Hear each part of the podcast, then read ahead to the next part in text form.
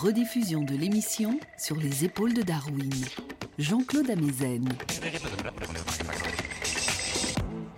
Bonjour à tous. À l'occasion des fêtes, je vous propose d'écouter une rediffusion de l'émission intitulée Nostalgie de la lumière. Se tenir sur les épaules des géants et voir plus loin, mieux voir, voir dans l'invisible, à travers l'espace et à travers le temps. Plonger son regard dans le passé et découvrir que ce passé est immense. J'avais le vertige de voir au-dessous de moi, en moi pourtant comme si j'avais des lieux de hauteur tant d'années, dit Proust dans le temps retrouvé. Cet instant ancien tenait encore à moi, je pouvais encore le retrouver, retourner jusqu'à lui, rien qu'en descendant plus profondément en moi.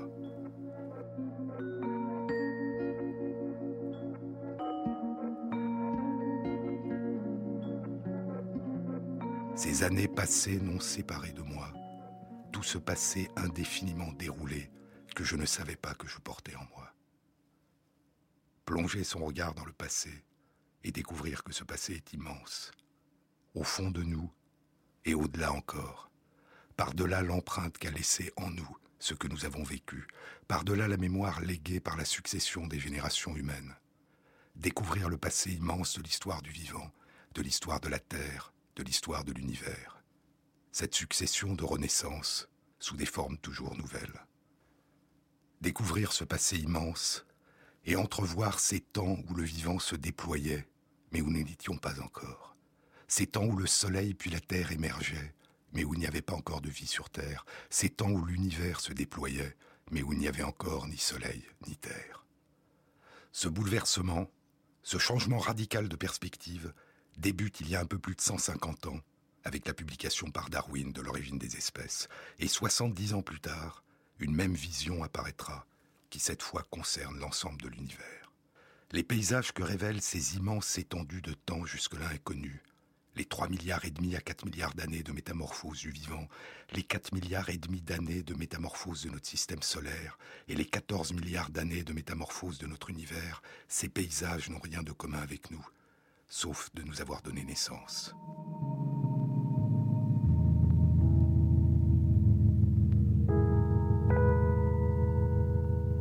Je levais les yeux, dit Pascal Quignard. Contempler le ciel qui n'est pas vivant, pour tout ce qui est vivant, c'est contempler le seul aïeul.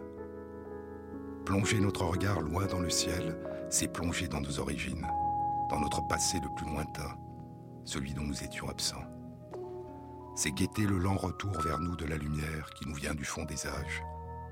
C'est ressentir la nostalgie d'un pays natal à jamais disparu, dont les différents vestiges s'enfuient au loin, métamorphosés depuis longtemps et continuant à se métamorphoser, mourant et renaissant sous des formes nouvelles, fuyant toujours plus loin tout autour de nous.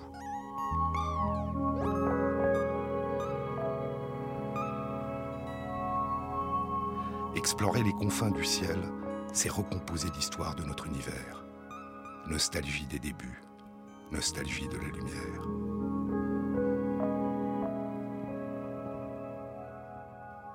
Je vous ai déjà parlé de la révélation au début du XXe siècle de l'immensité des dimensions de l'univers et du rôle qu'a joué l'astronome américaine Henrietta Swan Leavitt dans cette découverte. Confinée au travail de d'instruments humains mal payés, confiné à l'analyse une à une des milliers d'étoiles qui s'impriment sur les plaques photographiques du télescope de l'Observatoire de l'Université Harvard.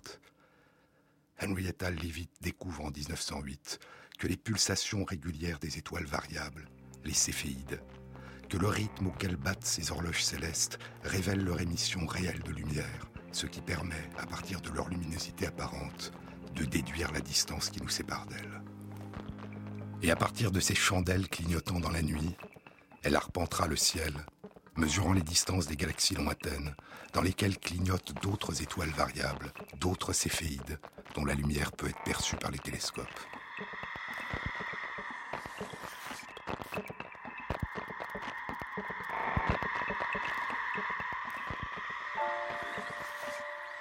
Aujourd'hui, l'Observatoire de l'Université Harvard, l'un des plus grands du monde lors de sa mise en route en 1847, n'est plus en activité. Il a été remplacé par d'autres observatoires géants, D'abord en Californie, l'observatoire du mont Wilson, où travaillera l'astronome Edwin Hubble, qui mesurera pour la première fois l'expansion de l'univers en analysant la longueur d'onde de la lumière, le rougeoiement de la lumière qui nous parvient des galaxies. Aujourd'hui, les observatoires géants de Mauna Kea à Hawaï, de Cerro au Chili, sont d'une puissance et d'une capacité d'analyse sans aucune commune mesure avec les observatoires du passé.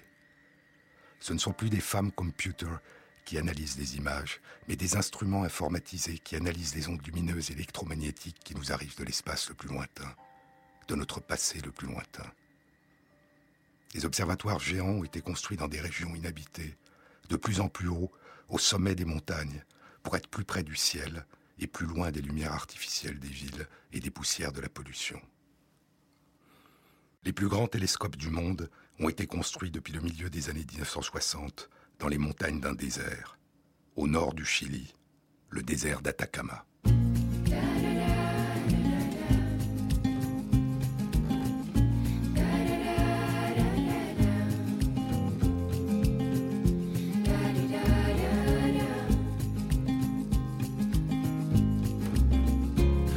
Du comment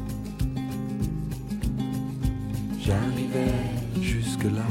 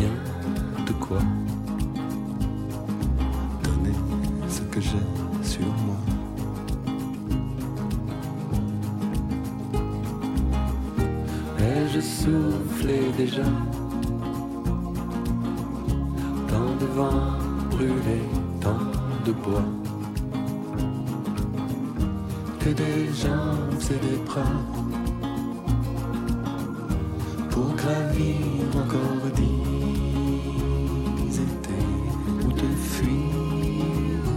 Il m'en reste à peine,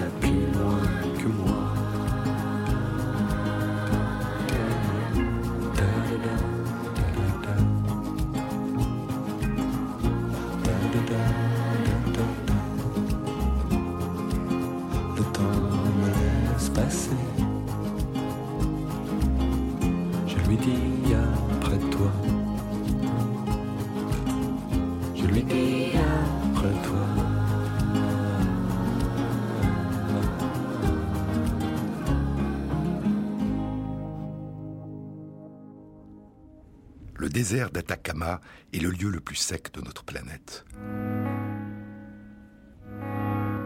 Des dizaines d'années s'écoulent sans qu'il pleuve.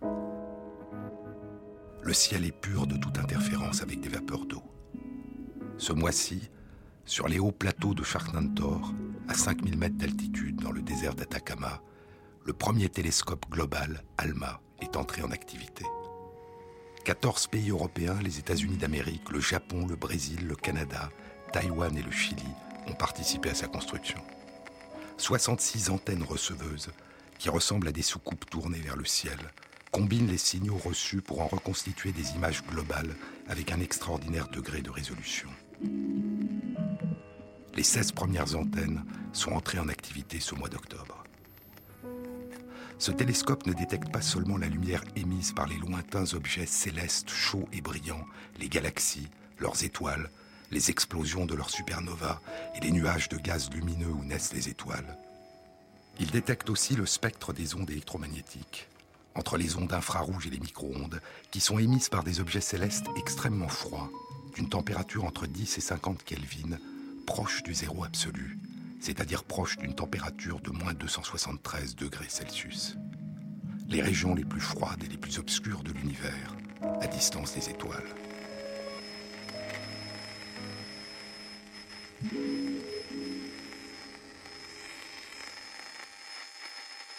Les nombreux observatoires géants du désert d'Atacama explorent la naissance des étoiles, la naissance des planètes dans l'environnement de jeunes étoiles, la composition chimique des disques de gaz et de poussière qui entourent ces jeunes étoiles. Ils recherchent aussi à travers l'espace la présence possible de molécules organiques, les molécules à partir desquelles s'est formée la vie. Des acides aminés qui auraient pu se former dans l'espace interstellaire, puis pleuvoir sur notre toute jeune Terre ou être apportés par des comètes sur notre toute jeune Terre et peut-être, qui sait, sur des exoplanètes dont on a depuis quelques années identifié des centaines qui gravitent dans d'autres galaxies autour d'étoiles semblables à notre Soleil.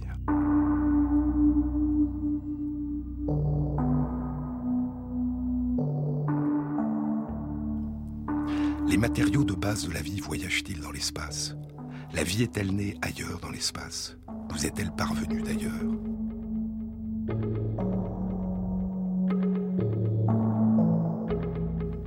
Des formes résistantes de vie originelle, analogues à des bactéries sous forme de spores, l'équivalent de graines dans lesquelles la vie est temporairement suspendue, aurait-elle pu voyager à travers le ciel et ensemencer notre planète il y a 3 milliards et demi à 4 milliards d'années?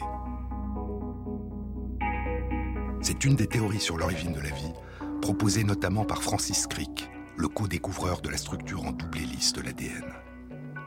Mais si nous ne pouvons pas remonter à travers le temps pour observer le moment où la vie a émergé sur Terre, il y a d'autres façons d'explorer cette question. L'une consiste à rechercher des traces de vie dans l'espace, sur des planètes lointaines, dans le système solaire et au-delà. L'autre consiste à rechercher des traces de vie extraterrestres sur notre planète. Rechercher si des formes simples de vie, ou des formes de vie fossilisées, des fossiles de micro-organismes, pourraient être présentes sur certains des cailloux extraterrestres des météorites qui s'écrasent chaque année sur la Terre.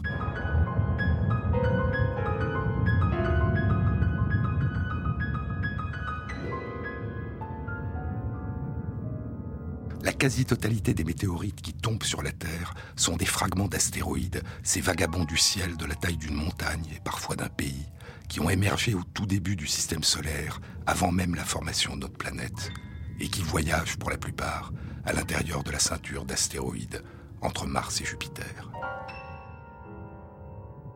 Parmi les météorites qui ont été découvertes sur Terre, une infime minorité nous vient non pas des astéroïdes, mais de la Lune ou de la planète Mars. C'est le cas d'une météorite devenue célèbre, la météorite HAL 84001. Il y a presque exactement 15 ans, le 16 août 1996, Bill Clinton, le président des États-Unis, fait une déclaration. Aujourd'hui, dit Bill Clinton, la roche 84001 nous parle à travers des milliards de kilomètres et des millions d'années. Elle nous parle de la possibilité de vie. Si cette découverte est confirmée, elle constituera probablement l'une des plus stupéfiantes révélations sur notre univers que la science ait jamais produite. Les implications d'une telle découverte sont aussi considérables et aussi impressionnantes qu'on peut l'imaginer.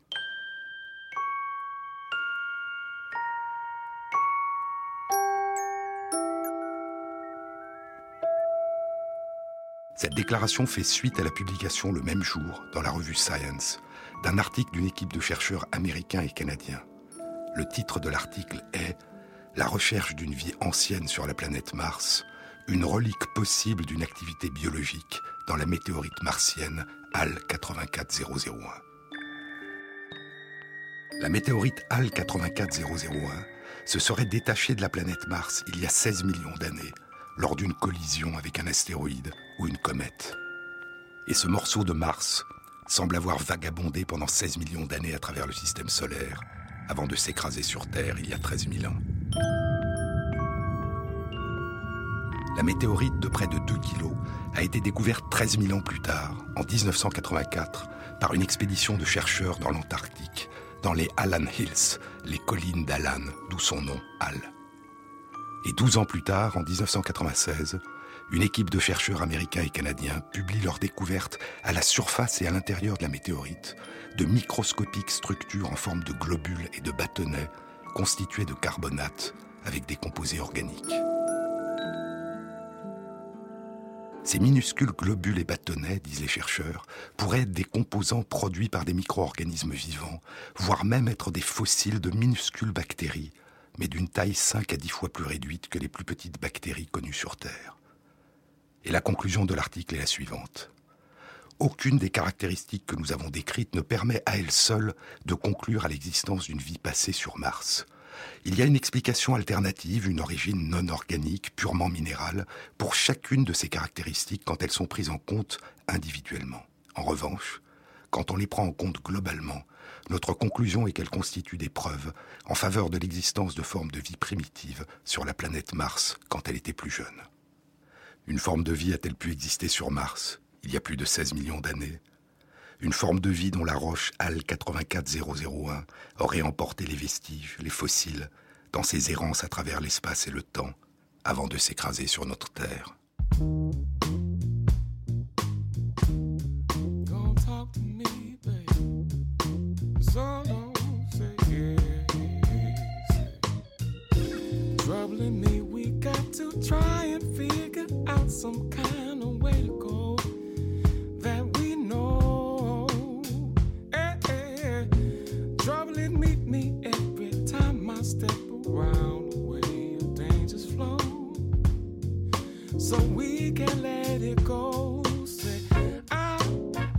Someone like you to understand my heart,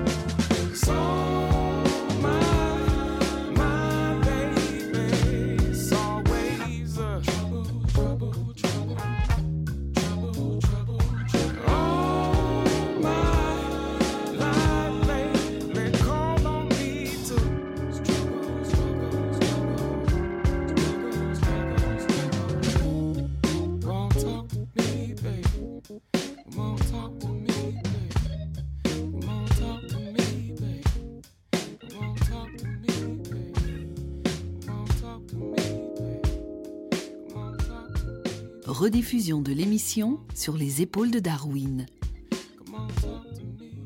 Jean-Claude Amezen. Depuis 15 ans, après de nombreuses recherches additionnelles, aucune preuve concluante n'a été apportée que les globules et bâtonnets de carbonate découverts sur la météorite HAL 84001 sont des fossiles de micro-organismes martiens ou des traces de l'activité ancienne de micro-organismes martiens. D'une manière plus générale, aucune preuve de forme de vie extraterrestre ou de fossiles de vie extraterrestre n'a été à ce jour identifiée sur aucune météorite, ni aucun astéroïde tombé sur notre planète, ni sur aucune planète, ni aucun astéroïde ou comète que les sondes spatiales ont pu examiner. Les recherches continuent. Mais l'étude des météorites qui pleuvent sur notre planète peut conduire à d'autres découvertes surprenantes. Dans la nuit du 27 juin 1931. Un bruit de détonation et une lueur intense sont observés dans le ciel au-dessus du désert, en Tunisie, près du village de Tataouine. Une météorite vient de se désintégrer en entrant dans l'atmosphère et des centaines de fragments se dispersent sur le sol sur une surface de moins d'un kilomètre carré. Le jour même de la chute, un grand nombre de ces cailloux extraterrestres sont recueillis et envoyés à Paris, au Muséum national d'histoire naturelle. 63 ans plus tard, en 1994. Une équipe de chercheurs français part dans le désert de Tataouine pour recueillir d'autres fragments de la même météorite et pour comparer ces fragments fraîchement recueillis aux fragments conservés à Paris depuis 1931. Leurs résultats sont publiés en 1998 dans la revue Science, deux ans après la publication dans la même revue des résultats étonnants de l'analyse de la météorite AL 84001. L'étude des fragments de la météorite Tataouine, prélevée en 1994, a révélé la présence de carbonate, avec de minuscules structures en forme de bâtonnets qui ressemblent à des fossiles de bactéries, mais de taille 5 à 10 fois plus réduite que les plus petites bactéries connues sur Terre, le même type de structure que celles qui ont été décrites sur le météorite martien HAL 84001.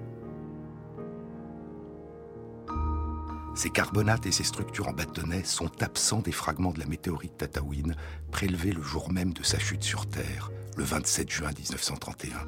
Ils n'ont donc pas été apportés sur la Terre à partir de l'espace. Ils sont d'origine terrestre. Ceci démontre que les météorites peuvent acquérir des minéraux terrestres en un temps très court, concluent les auteurs de l'article. Mais qu'en était-il des structures en bâtonnets? S'agissait-il de formations minérales spontanées ou pouvait-il s'agir de minuscules bactéries? L'article ne concluait pas.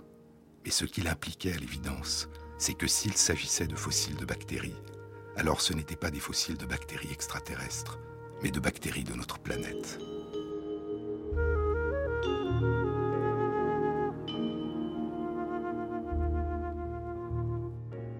Deux ans passeront. Et en 2000, la même équipe de chercheurs isole une minuscule bactérie vivante à partir des grains de sable collés sur un fragment de la météorite recueilli en 1994. Encore trois ans, et la même bactérie est isolée, vivante, à distance de la météorite, dans les sables du désert de Tataouine. Elle appartient à une famille de bactéries terrestres jusque-là inconnues et sera nommée Ramlibacter tatawinensis. La vie est cette exubérante colonisation du moindre fragment, de la moindre fissure, dit Pascal Quignard. La bactérie terrestre du désert avait colonisé le vagabond du ciel. Et l'étude d'une météorite tombée du ciel révélait l'existence sur Terre d'une famille de bactéries inconnues à ce jour. Encore huit ans. Et en septembre 2011, un article est publié dans la revue PLOS ONE par plusieurs équipes de chercheurs biologistes français. L'article décrit les particularités étonnantes du mode de vie de cette petite bactérie du désert. La bactérie forme de petites sphères, protégées par une paroi épaisse, qui lui permet de résister aux agressions des rayons ultraviolets, au dessèchement et aux variations importantes de la température, les jours brûlants et les nuits froides des déserts. Ces formes sphériques semblent être l'équivalent de kystes ou de spores. Mais contrairement aux spores des autres familles de bactéries, qui sont dormantes, comme des graines, qui se maintiennent dans un état de vie suspendu jusqu'à ce que l'environnement redevienne favorable, Contrairement aux spores, les petites sphères de Ramlibacter tatawinensis sont en pleine activité. Elles se divisent, donnant naissance à des bactériophiles. Mais leur armure de protection les empêche de se déplacer. Elles demeurent immobiles sur le sol. Ces formes sphériques peuvent se transformer spontanément en des formes en bâtonnets qui, elles, sont capables de se déplacer à distance, mais qui sont en revanche très sensibles aux rayons ultraviolets et au dessèchement. La nuit, à la périphérie, au pourtour de la colonie, des bactéries sphériques se transforment en bâtonnets. Les bâtonnets quittent la colonie et s'aventurent à distance. Et dès le jour revenu, les bâtonnets se retransforment en bactéries sphériques, résistantes et immobiles, qui se reproduisent sur le nouveau territoire. Et ainsi la colonie peut faire naître chaque nuit de nouvelles colonies qui s'étendent à travers le désert par cercles concentriques, se propageant comme des ronds dans l'eau, se déplaçant la nuit à l'abri de la lumière et se reproduisant à la lumière du jour. Et c'est au cours de ces pérégrinations à travers le désert qu'elles ont un jour colonisé la météorite Tatawin tombée du ciel.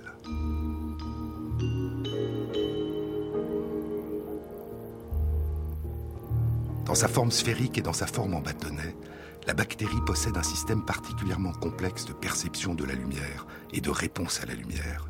Elle fabrique six récepteurs différents qui répondent à la lumière, six photorécepteurs. Deux des photorécepteurs répondent à la lumière rouge et infrarouge, et quatre photorécepteurs répondent à la lumière bleue, la lumière de l'aube, du crépuscule, du jour. Percevoir ces différentes ondes lumineuses et y répondre est l'un des mécanismes qui permet à Ramlibacter tatawinensis de se reproduire le jour en résistant aux rayons ultraviolets et à la chaleur, et de se déplacer durant la nuit. Mais il y a plus. Il y a probablement aussi, chez la petite bactérie des déserts, une capacité à percevoir et à mesurer l'écoulement du temps.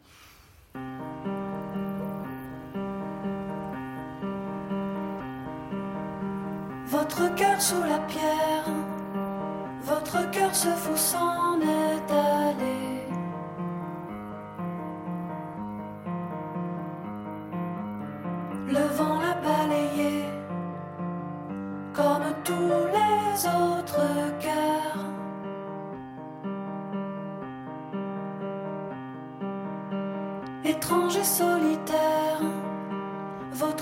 se fout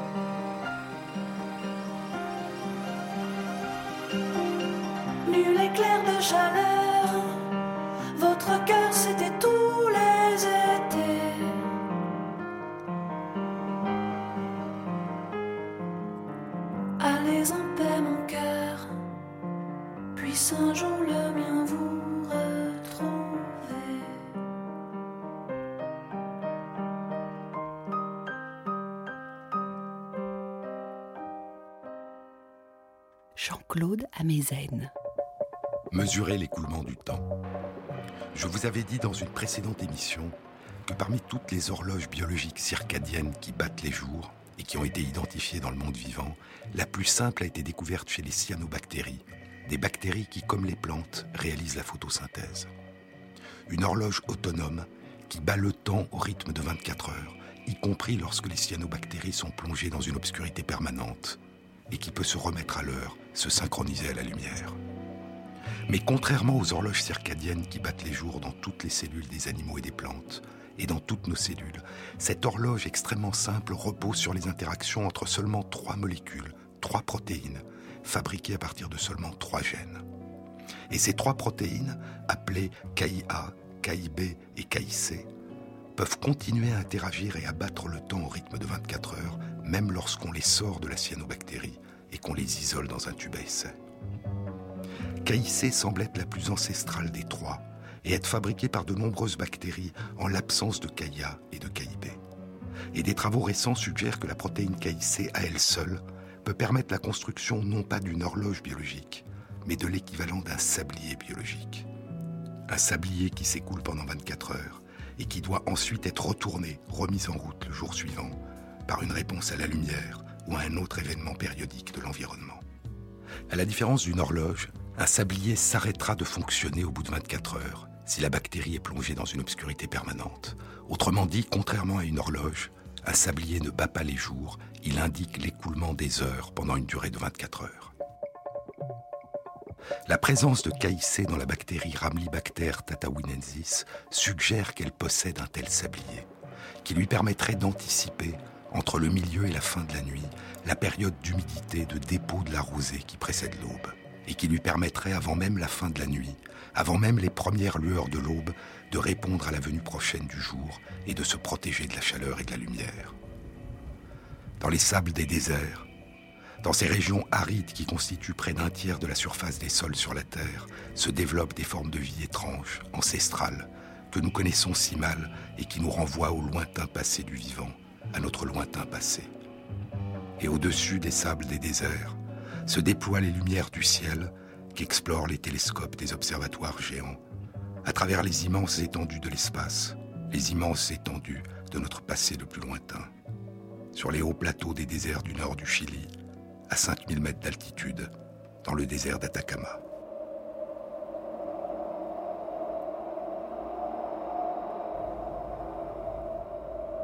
Nuestro planeta húmedo tiene una sola mancha marrón donde no existe ningún grado de humedad. Es el inmenso desierto de Atacama. Envueltos por el polvo estelar, los científicos de todo el mundo construyeron aquí los más grandes telescopios de la Tierra. Notre planète humide, notre planète bleue vue du ciel, n'a à sa surface qu'une seule tache de couleur brune, un lieu dépourvu du moindre degré d'humidité. C'est l'immense désert d'Atacama, enveloppé de poussière d'étoiles.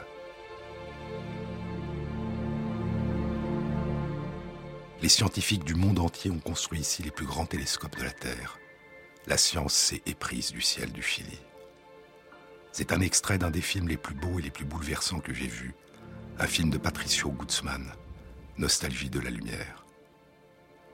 Écoutons Gaspar Galaz un jeune astronome chilien qui travaillait à l'observatoire de Cerro Tololo sur les hauts plateaux du désert d'Atacama.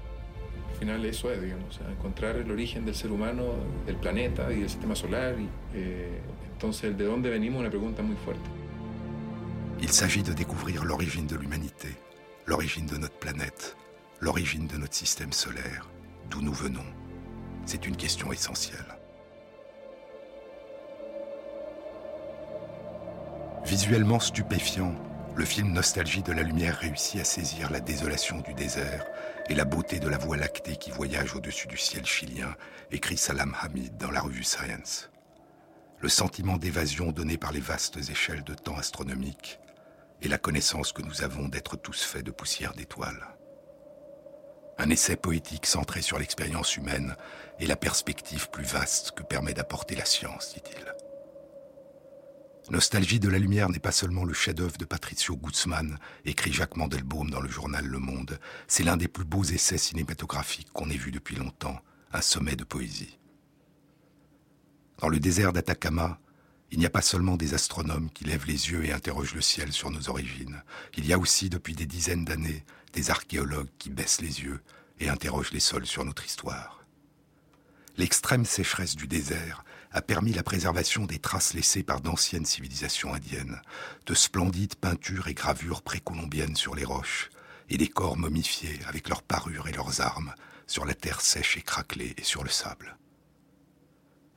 Nostalgie de la lumière est une méditation sur le temps et la mémoire, écrit Salman Hamid. Nostalgie. Écoutons l'écrivain Milan Kundera. Plus vaste est le temps que nous avons laissé derrière nous, et plus irrésistible est la voix qui nous invite au retour.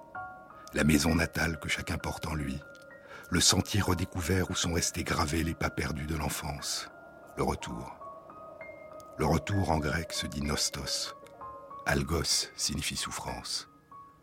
Nostalgie est la souffrance du retour, la douleur causée par l'impossibilité du retour. Nostalgie. Anoranza disent les Espagnols. Saudade disent les Portugais. Les Allemands disent Sehnsucht, le besoin de ce qui manque. Les Tchèques, à côté du mot nostalgie pris du grec, ont leur propre mot stesk et leur propre verbe. La phrase d'amour tchèque la plus émouvante est Stiska semipotobie. J'ai la nostalgie de toi. Je ne peux supporter la douleur de ton absence.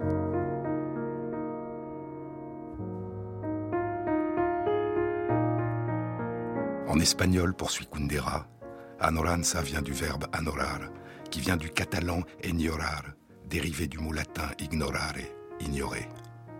La souffrance de l'ignorance. Tu es loin et je ne sais pas ce que tu es devenu. Tu es loin. Nostalgie de la lumière parle de cette souffrance.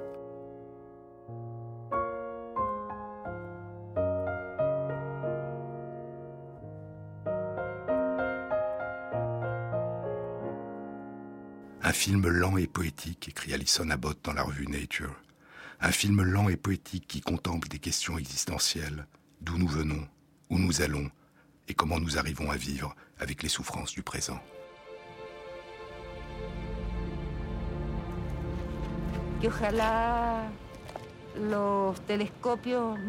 J'aimerais que les télescopes ne regardent pas seulement le ciel, mais aussi à travers la Terre, pour pouvoir les retrouver.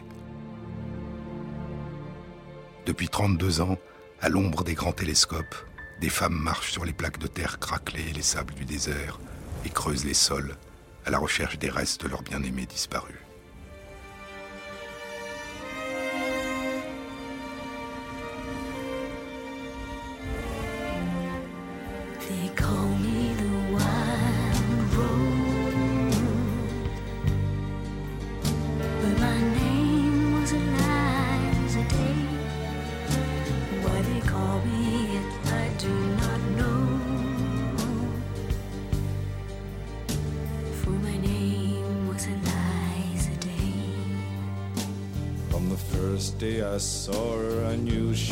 Was the one.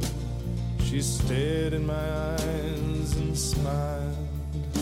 For her lips were the color of the roses that grew down the river, all bloody and wild. When he knocked on my door and entered the room, my trembling subsided in his sure embrace. He would be my first man and with a careful hand right at the teeth.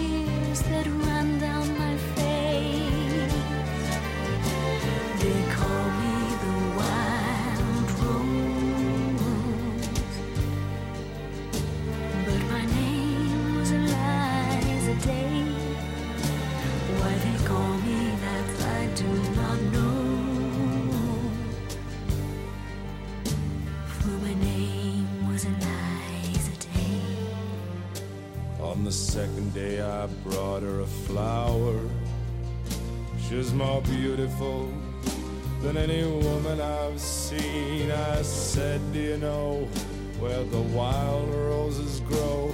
So sweet and scarlet and free. On the second day he came with a single red rose. He said, Give me your loss and your sorrow.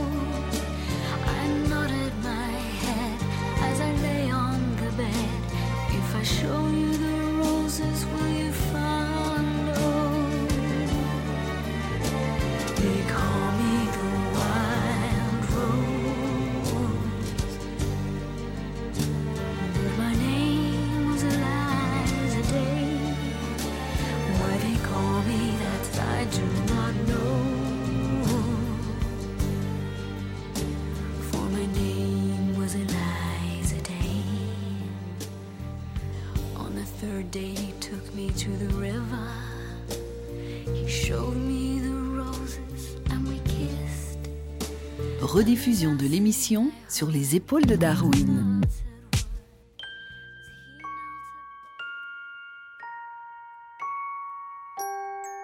Et quand tu n'es pas là, dit Éluard, et quand tu n'es pas là, je rêve que je dors, je rêve que je rêve.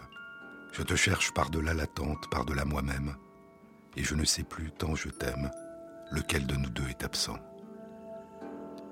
J'entends encore la voix, c'est là que tu aimeras toujours, toujours, toujours.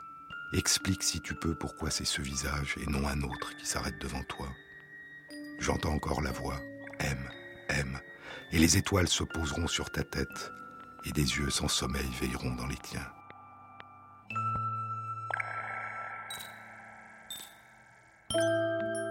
J'entends maintenant la voix, tout ce qu'elle n'a pas dit. J'entends autour de moi la ronde du silence. Tu seras comme un fou à l'idée du malheur, comme un fossé dans le désert, comme un malade abandonné parce qu'il a trop espéré. Il t'arrivera peut-être d'être comme un mort, jusqu'au point insensible, jusqu'à l'absence souhaitée de tout secret.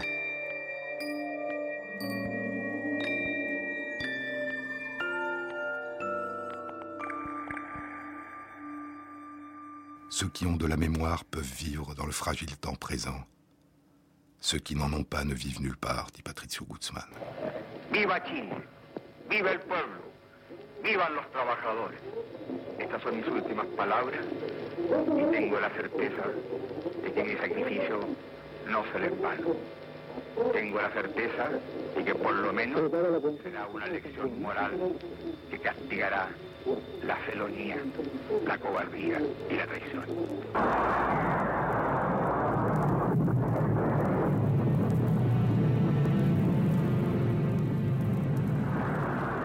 Fin d'été, un 11 septembre. Le 11 septembre 1973, l'armée renverse le régime démocratique de Salvador Allende et Augusto Pinochet installe la dictature militaire au Chili. La dictature durera 18 ans.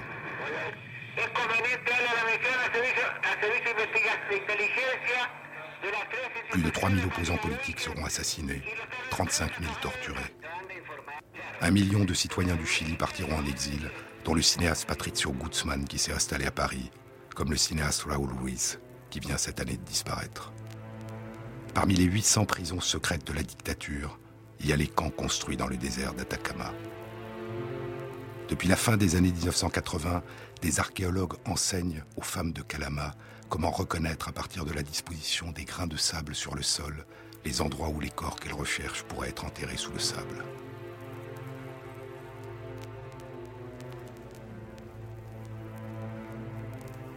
Ce qui a été perdu, dit l'écrivain Michael Ondaatje, ce qui a été perdu, le poème d'amour intérieur, les niveaux plus profonds du soi, des paysages de la vie quotidienne, des dates auxquelles l'abandon de certains principes eut lieu, l'art de se peindre les yeux, les gestes des amants, les limites de la trahison, neuf mouvements des doigts et des yeux pour signaler des émotions essentielles, des chants qui s'élevaient de l'amour dans les airs. La cause principale de mort fut les exécutions extrajudiciaires et les meurtres pour l'exemple. Nos archéologues creusaient le sol vers les corps disparus. Enterré est un poème qui évoque les disparus des massacres de la guerre civile dans le pays natal de Michael Ondaatje, le Sri Lanka. Au Sri Lanka, comme au Chili, comme dans beaucoup d'autres régions du monde, ce sont les archéologues qui aident à retrouver les disparus, qui creusent vers le passé, qui aident la mémoire à faire son deuil.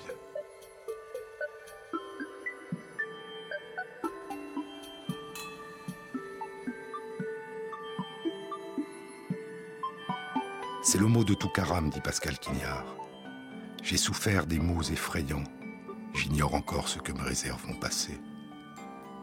Combien le temps est long avant que la mémoire remonte à la lumière, dans cette nuit qui enveloppe les proches des victimes dans le silence.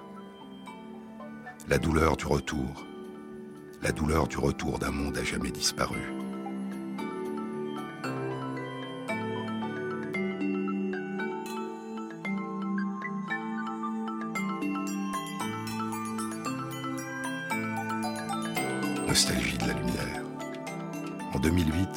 Les astronomes confirment l'existence d'un trou noir au centre de notre galaxie, au centre de la Voie lactée, qui passe chaque nuit au-dessus du désert d'Atacama. La société comprend mieux les astronomes dans leur quête du passé, dit Gaspard Gallas qui explore le ciel loin au-dessus du désert. La société comprend mieux les astronomes dans leur quête du passé qu'elle ne comprend ces femmes à la recherche d'un passé qu'elles ne peuvent retrouver, à la recherche de ce qui reste de leur bien-aimé. Et pourtant, nous, les astronomes, notre quête ne trouble pas notre sommeil. Nous pouvons dormir en paix chaque nuit consacrée à observer le passé.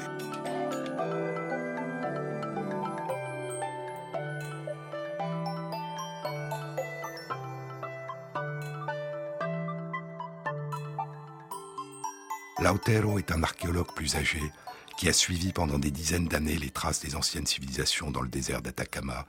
Maintenant, il aide les femmes à chercher leurs disparus.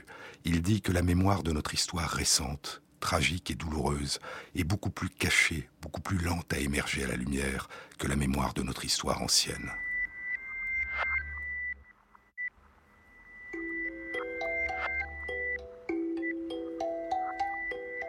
Dans Nostalgie de la lumière, écrit Alison Abbott dans la revue Nature, il y a aussi Louis, qui a passé des années dans l'un des camps de concentration dans le désert, où un autre prisonnier politique lui a enseigné l'astronomie.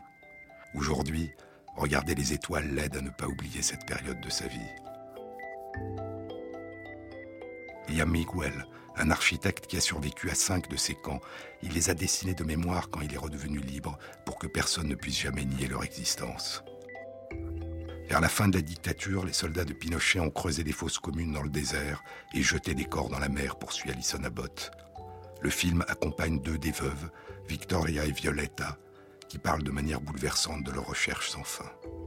Et il y a Valentina, dont la mère et le père font partie des disparus. Valentina a été élevée enfant par ses grands-parents. Elle dit qu'ils lui ont donné la force et le désir d'aller de l'avant, d'écrire sa propre histoire, pas seulement sous le signe de la souffrance, mais sous le signe de la joie. Ils lui ont aussi appris à observer le ciel nocturne, et elle est devenue astronome.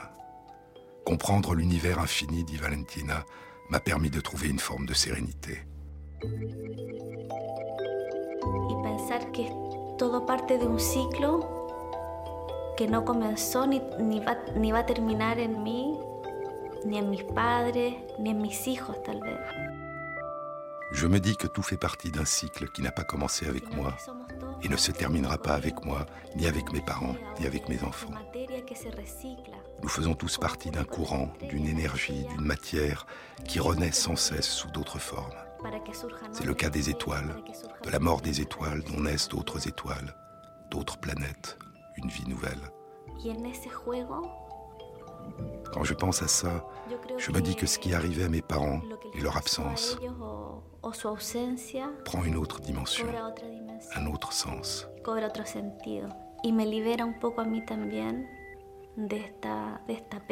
Et me libère un peu de cette grande souffrance parce que je me dis que rien ne se termine. Tout continue toujours.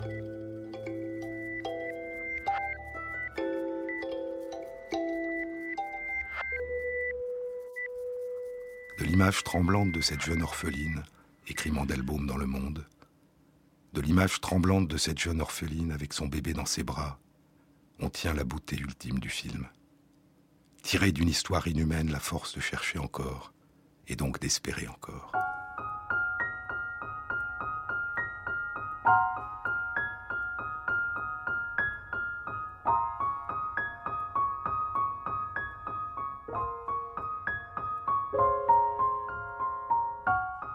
Il aura fallu à Patricio Guzman 40 ans de mémoire à vif et de souffrance intime pour aboutir à cette œuvre d'une sérénité cosmique, d'une lumineuse intelligence et d'une sensibilité à fendre les pierres. À un tel niveau, poursuit Mandelbaum, le film devient davantage qu'un film. Un chant stellaire pour les morts, une leçon de vie. J'ai soif du retour vers ce ciel, vers ce ciel si clair, dit le poète chinois Dai Wangshu. J'ai soif du retour vers ce ciel, vers ce ciel si clair. Là, je peux dormir tranquille. Là, je peux et vivre et disparaître, comme rit et pleure en silence un enfant dans le sein de sa mère.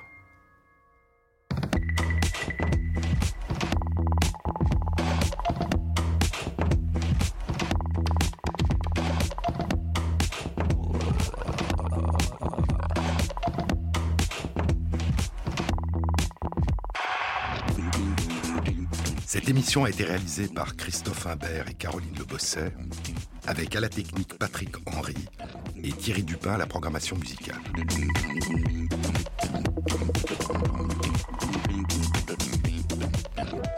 Bon week-end, bon Noël et à la semaine prochaine.